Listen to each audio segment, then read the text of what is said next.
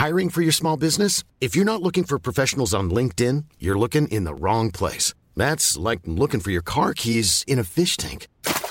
LinkedIn helps you hire professionals you can't find anywhere else, even those who aren't actively searching for a new job but might be open to the perfect role. In a given month, over 70% of LinkedIn users don't even visit other leading job sites. So start looking in the right place. With LinkedIn, you can hire professionals like a professional. Post your free job on linkedin.com slash people today.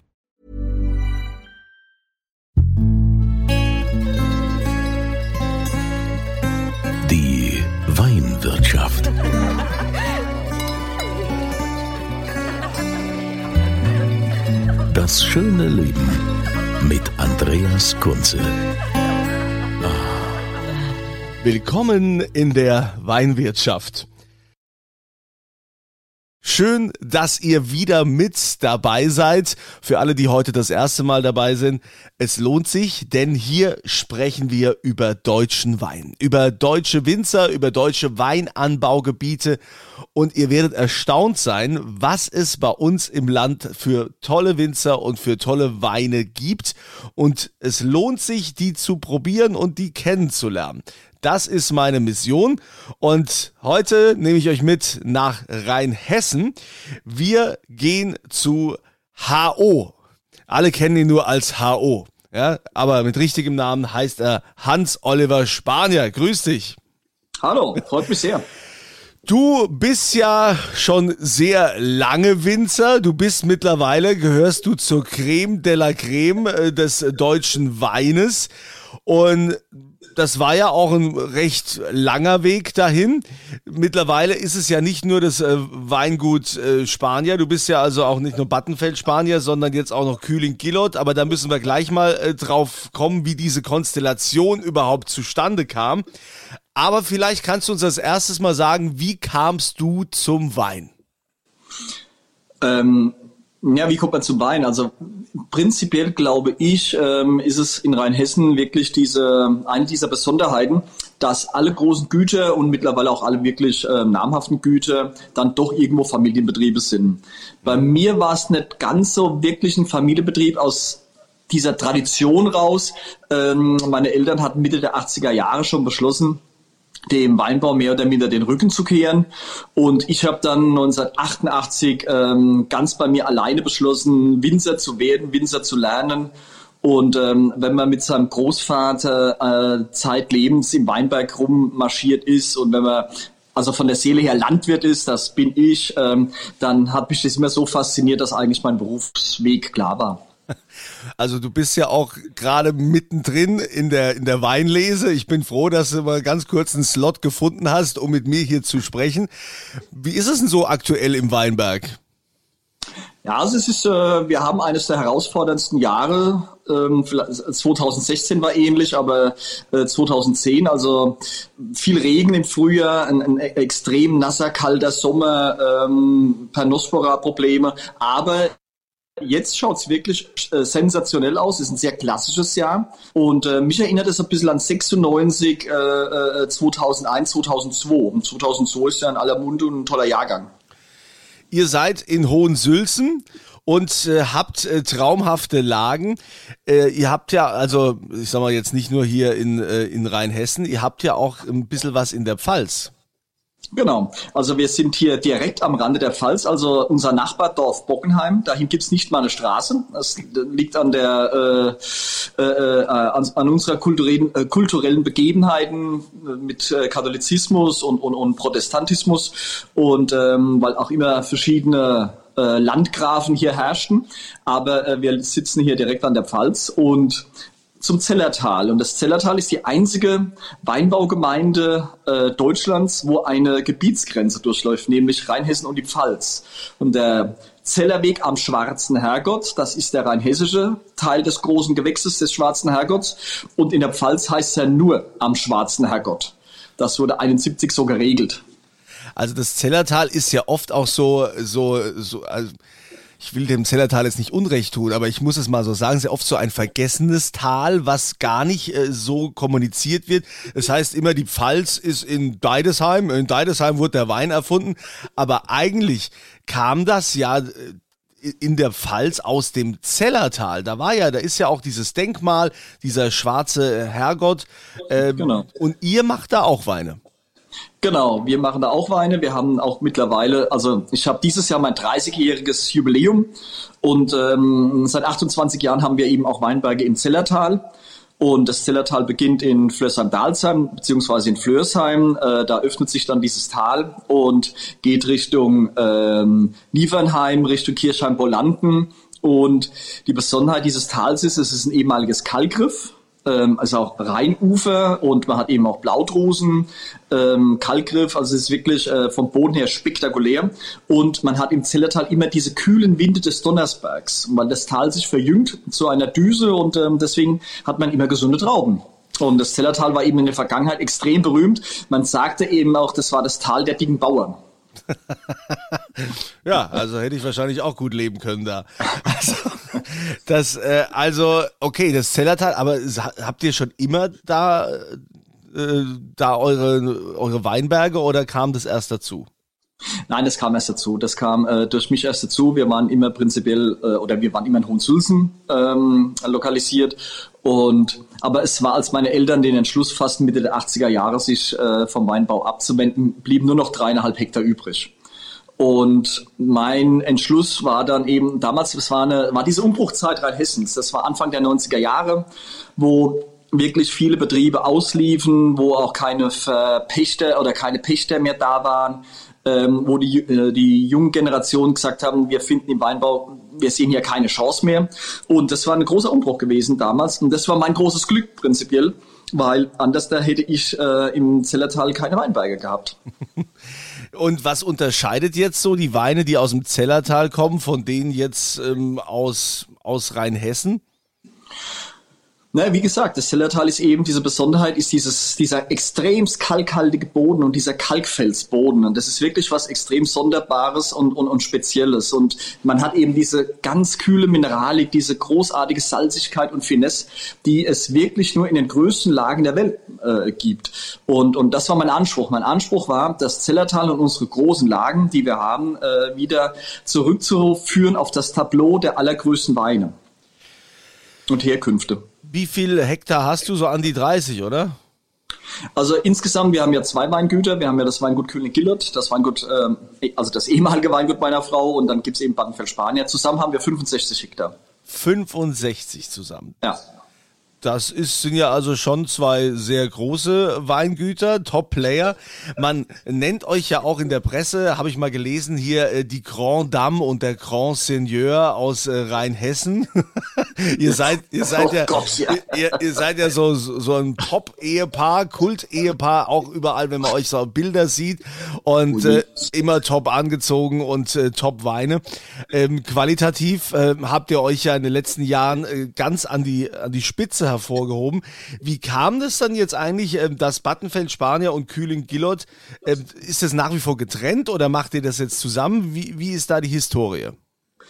Ähm, also Kühling Gillot ist das Weingut meiner Frau und ähm, und Kühling Gillot oder bei Kühling Gillot wurden die Weingüter immer an die Tochter vererbt weil die, äh, die Ehemänner haben immer irgendwo ins Gras gebissen oder sind irgendwie abhanden gekommen. Oh und das war mir zu gefährlich. Deswegen habe ich äh, von Anfang an gesagt, König Gillard wird komplett eigenständig bleiben, weil das ist mir, der Schwund ist mir hier zu groß.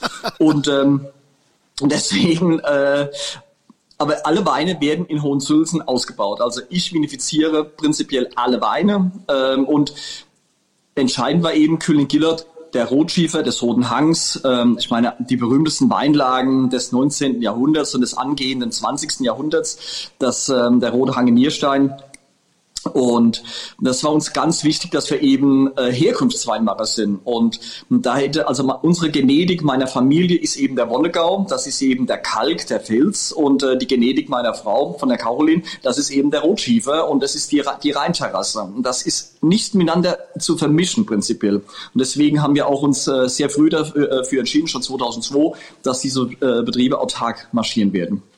Okay, und wer hat jetzt das bessere Weingut? Ist da immer so, so ein bisschen Konkurrenz so immer untereinander? Äh, äh, zugegebenermaßen ähm, ist das wirklich am Anfang gar nicht so einfach gewesen, ähm, das als unser eigenes alles zu sehen, weil man ist ja quasi, der eine kommt beim anderen ja mehr oder minder unter das Dach.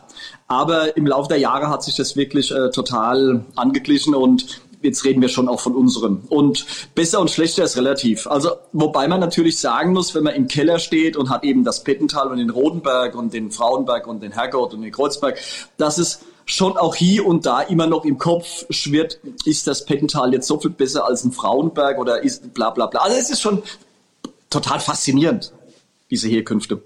Hat man dann eigentlich zu Hause in, in so einer Ehe noch andere Themen als Wein? ja, definitiv, ja. viele, viele andere Themen. Ja, ja, also mein Rotschiefer, der, ist, der kommt gerade richtig gut, aber eben, ah, ja, genau. Nein, um Gottes Willen. Nein, wir lieben Musik, wir lieben Kunst, ähm, wir, wir haben doch äh, extrem viele andere Themen. Aber du warst ja auch äh, relativ äh, früh dabei, du hast früh die Entscheidung getroffen, auch biodynamisch äh, zu wirtschaften. Was war da ausschlaggebend? Ja, erstmal ökologisch. Ökologisch ist prinzipiell der ganz große Schritt und es war schon, es war schon 1992, 93, wo mir klar war, dass diese konventionelle Landwirtschaft, auf der wir sitzen, dass dieses Nadelöhr für alle irgendwann zu eng sein wird. Und ähm, mir war relativ früh klar, dass die Ökologie das bestimmte Thema werden wird. Nur dass es fast 30 Jahre dauert, habe ich damals nicht ansatzweise gedacht. Also ich habe gedacht, es geht wesentlich schneller. Und ähm, also mir war damals klar, Herbizide und äh, auch dieses ganze Pflanzenschutzthema mündet irgendwo auch in der Sackgasse. Und wenn wir wieder zu herkunftsbezogenem, wirklich Top-Weinbau zurückkehren wollen, muss die Ökologie im Mittelpunkt stehen. Das ist aber ja auch schon ein bisschen aufwendiger als so herkömmlicher Weinbau. Ja, das ist eben die große Frage, die wir uns alle stellen müssen. Wollen wir es, äh, wollen wir den einfachen, den für uns unkomplizierten Weg oder wollen wir ein Stück weit einen komplizierteren Weg, einen arbeitsameren Weg gehen, aber am Ende dann doch einen qualitiveren, einen qualitativeren Weg und einen nachhaltigeren Weg? Das ist ja letztendlich auch jetzt die letzten Wochen ähm, in alle Richtungen diskutiert. Und ähm, da werden wir uns alle schon noch mehr Gedanken machen müssen in absehbarer Zeit. Aber wird denn durch diese Ausbauweise, die ja schon auch ein bisschen aufwendiger ist, wird denn dadurch auch der Wein teurer oder ist der dadurch auch schon teurer geworden? Ja, Definitiv, ja. Das ist einfach so. Also nur als Beispiel, ähm, gerade im Moment haben wir 45 Handgläser im Weinberg stehen. Und weil wir versuchen wirklich, ähm, soweit wie es geht, unsere komplette Fläche mit der Hand zu ernten. Und viel einfacher wäre es, wenn man sich einen Vollender hinstellt und mit dem Vollender einfach erntet und ähm, so, dann ist es schon günstiger. Ähm, am Schluss geht es darum, was wollen wir prinzipiell und wollen wir Top-Qualität oder wollen wir keine Top-Qualität? Wollen wir Top-Herkunft oder wollen wir nicht die ganze Top-Herkunft haben? Es ist ja auch jedem überlassen. Äh, unser Weg war von Anfang an klar, dass wir schon versuchen werden, irgendwo uns an die maximale Spitze heranzuarbeiten, nicht nur national, sondern eben auch international. Welchen Stellenwert hat denn äh, international euer Wein oder der deutsche Wein? Was, was hast du da für, für Erlebnisse oder auch für Referenzen? Naja, prinzipiell ist natürlich der deutsche Wein auf den Top-Weinkarten der Erde überall äh, äh, vorhanden, also da, der ist schon auf den Top-Karten drauf. Nur es ist natürlich schon auch mittlerweile sehr wenig geworden. Ähm, liegt eben auch daran, dass äh, Deutschland hat eben nur 100.000 Hektar. Äh, nur als Beispiel, äh, Frankreich hat 900.000 Hektar, Spanien hat 1,2 Millionen Hektar. Also da, Deutschland ist wirklich sehr klein letztendlich, wenn es um Wein geht. Aber die teuersten Weine des 19. Jahrhunderts kamen aus Deutschland. Und äh, was man immer vergisst, ist zum Beispiel, dass Traben-Trabach der weltgrößte Weinhandelsplatz war mit Bordeaux zusammen. Und das zeigt letztendlich schon, um was es äh, ginge. Und nur als Beispiel, wir exportieren in 38 Länder äh, der Welt und für uns ist der Exportanteil die letzten Jahre über 60 Prozent gestiegen. Und das ist einfach auch schon mal ein Zeichen letztendlich, dass deutsche Weine irgendwo mittlerweile im Top-Segment auch einen, einen, einen tollen Markt haben. Und wie ist das im eigenen Land? Man sagt ja oft, der Prophet gilt im eigenen Land nichts. Ist da die Nachfrage auch gestiegen oder wird das eher rückläufig? Ach nee, das würde ich gar nicht sagen. Also ich würde sagen, äh, es gab noch nie so viel gute Weine. Äh, in Deutschland. Das muss man mal klar sagen. Und das erfreut mich und das erfreut auch mein Herz, dass wir viele, viele, viele junge, tolle, engagierte Buben haben und Mädels, die unfassbar gute Qualität produzieren für ein tolles Geld und dass unsere ganze Weinbranche davon profitiert. Das ist die eine Seite. Ähm, die andere Seite ist, dass wir eben in Deutschland nach wie vor das größte Importland der Erde sind äh, für ausländische Weine. Das heißt also, es ist noch jede Menge Luft nach oben. Und wenn wir jetzt über das Preisgefüge sprechen, ich meine, du und deine Frau, Battenfeld Spanier, Kühling Gillot, ihr habt ja unzählige Preise gewonnen, ihr seid ausgezeichnet, habt ganz viele 100 Punkte Weine teilweise hier ganz weit vorne vergeben. Wie ähm, ist das noch darstellbar ja auch mit den Preisen. Ne? Klar, also je mehr man quasi in der Öffentlichkeit steht, je mehr Preise man gewinnt und so weiter, dann sagt man natürlich, okay, äh, wir haben tollen Wein, der wird auch gewertschätzt, äh, dann äh, ziehen wir auch ein bisschen die Preisschraube an. Aber ähm, wie weit soll, soll das noch gehen? Also das ist ja jetzt äh, die Weine von euch, also ich sag mal jetzt im Top-Segment, das sind ja jetzt keine Weine, die ich mir jeden Tag leisten kann. Genauso ist das. Das sind ja Festtagsweine. Äh, grundsätzlich. Ähm, das ist wie wenn man einen, einen, tollen Champagner trinkt oder einen tollen Bordeaux oder einen tollen Burgunder. Prinzipiell sind das ja Festtagsweine. Aber es gibt auch nach wie vor Gutsweine bei uns äh, im Preiseinstieg äh, zwischen 12 und 15 Euro. Und, und das, da legen wir auch sehr großen Wert drauf, weil ähm, ein Gutsriesling ist für mich mit einer unserer wichtigsten Weine, weil es ist die Visitenkarte des Gutes. Okay. Also das heißt, ich krieg auch bei dir nach wie vor für mein für mein Scholle Riesling, genau. mit Scholle Wein kriege ich von dir einen Riesling, eine Literflasche. Ein Top, ein Top Scholle Riesling, exakt, genau. Das sind dann unser Gutsrieslinge und äh, und wie gesagt, die kosten so zwischen 12 und 15 Euro. Aber wie gesagt, ist aber schon äh, auch äh, oberes Preisniveau, denn normalerweise sagt man ja so, okay, so so sieben, acht Euro darf so ein Wein kosten. Das ist auch so, keine Frage. Und da bin ich auch ganz großer Fan, dass ähm, es noch eine Price Range unter 10 Euro geben muss, keine Frage. Nur mit unserem Aufwand, mit der Akribie und mit, ähm, ja, mit, dieser, mit dieser Detailverliebtheit, wie wir eben arbeiten, ist es so nicht mehr möglich. Das muss man auch eben ganz klar sagen. Aber es gibt ja immer noch einen Plan B. es gibt immer noch einen Plan B.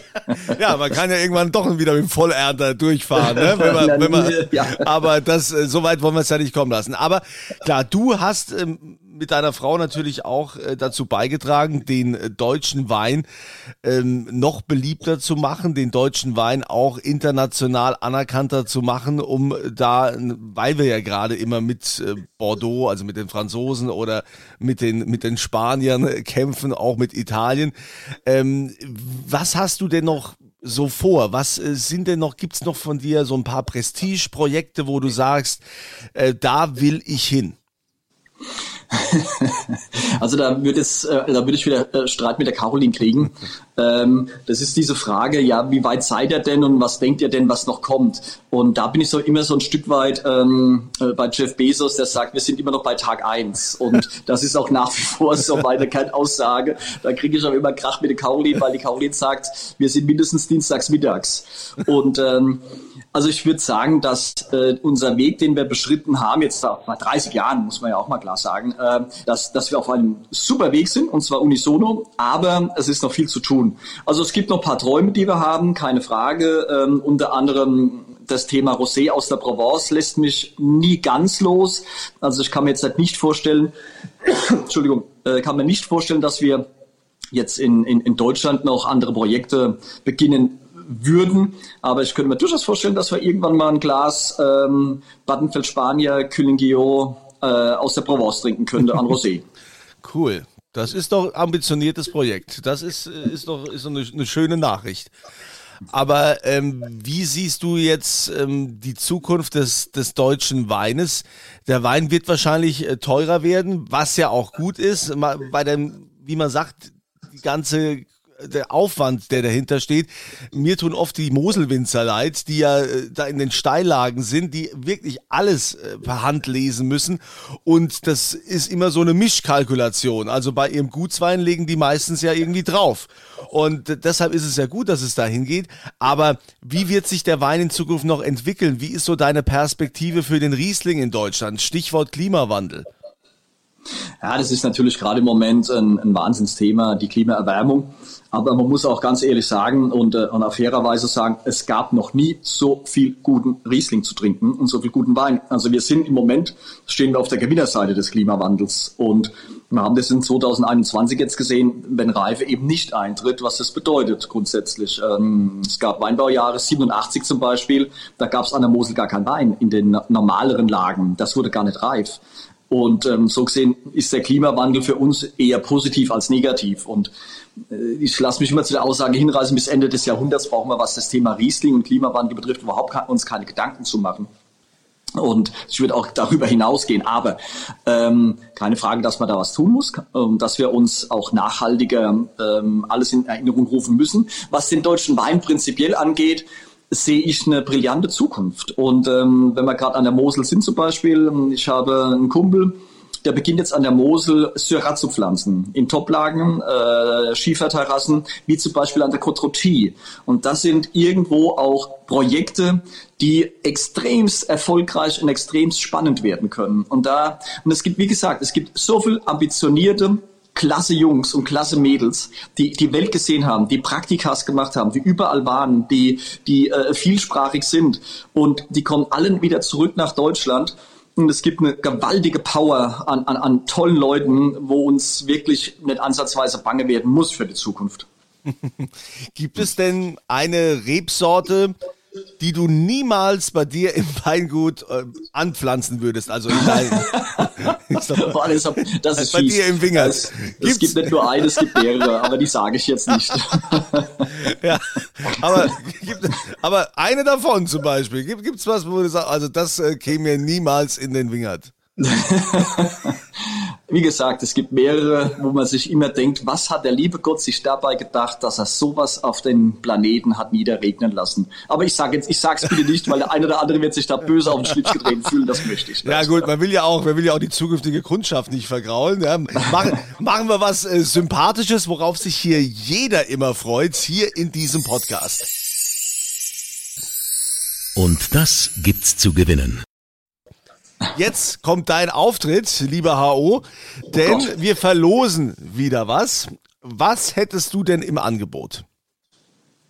Ähm, oh, aus gegebenem Anlass würde ich eine Flasche 2020er Kreuzberg Versteigerungswein verlosen, mhm. der im November in die Versteigerung kommt. Es wird eine es wird zwei Doppelmagnums von diesem Wein geben und ähm, mit zwei Künstleretiketten. Der Lutz Fritsch wird uns zwei Etiketten oder hat uns zwei Etiketten gestaltet, die ähm, sehr, sehr fein sind und, und ähm, was auch wirklich eine tolle Story ist, was er da gemacht hat. Es bildet ein Weinbaujahr ab. Und ähm, aufgrund uns meiner 30 Jahre und eine Flasche wird in Deutschland bleiben und eine Flasche wird ins Ausland gehen. Und ähm, das werden die zwei äh, äh, Spezialflaschen sein, auch in einer speziellen Box.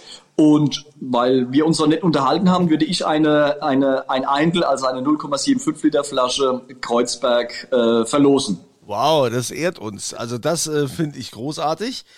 Dann ähm, ja, fühlt euch geehrt und greift zu. Ihr wisst ja, mitmachen könnt ihr auf podcast.kunze.tv. Da ist dann dieses Formular, was ihr ausfüllt mit Name, Adresse und so weiter. Und dann gibt's ja immer so ein Feld aktuelle Frage zum, zum Podcast. Und die aktuelle Frage wäre, wie heißt das zweite Weingut? Ja, es gibt ja also einmal Buttenfeld Spanier und dann, wie heißt das Weingut von seiner Frau vom HO? Ja, wie heißt dieses Weingut? Das da bitte einsetzen, podcast.kunze.tv und ihr nehmt an der Verlosung teil. Lieber HO, ich kann da nur äh, an dieser Stelle noch sagen, ähm, herzlichen Dank äh, für dein Wirken, für das, was du für den deutschen Wein bisher in deiner Laufbahn getan hast. Es äh, sind viele, die dich als Vorbild sehen, die dir gerne nacheifern würden. Bei den einen bleibt es ein Versuch, bei den anderen, äh, die kommen nah an dich heran. Ruhig mich. Und äh, ich äh, wünsche dir und deiner Frau natürlich weiterhin viel Erfolg bei dem, was ihr tut. Eine gute Ernte, auch wenn es jetzt nicht so einfach ist in diesem Erntejahr. Ja, es ist ein normaler Herbst und das gehört dazu. Deswegen sind wir da. Ja, ich danke dir für deine Zeit. Euch wünsche ich auch wieder ein paar schöne Tage, eine schöne Woche und immer volle Gläser.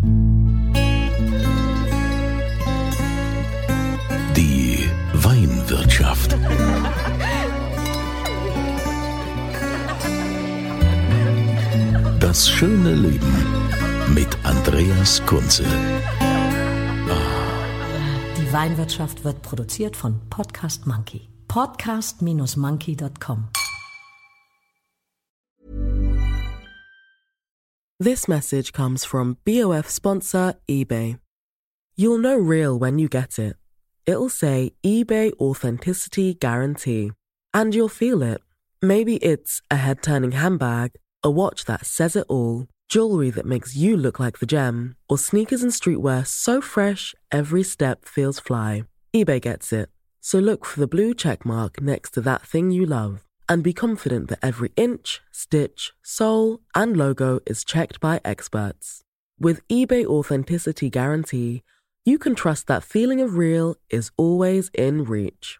Ensure your next purchase is the real deal. Visit eBay.com for terms.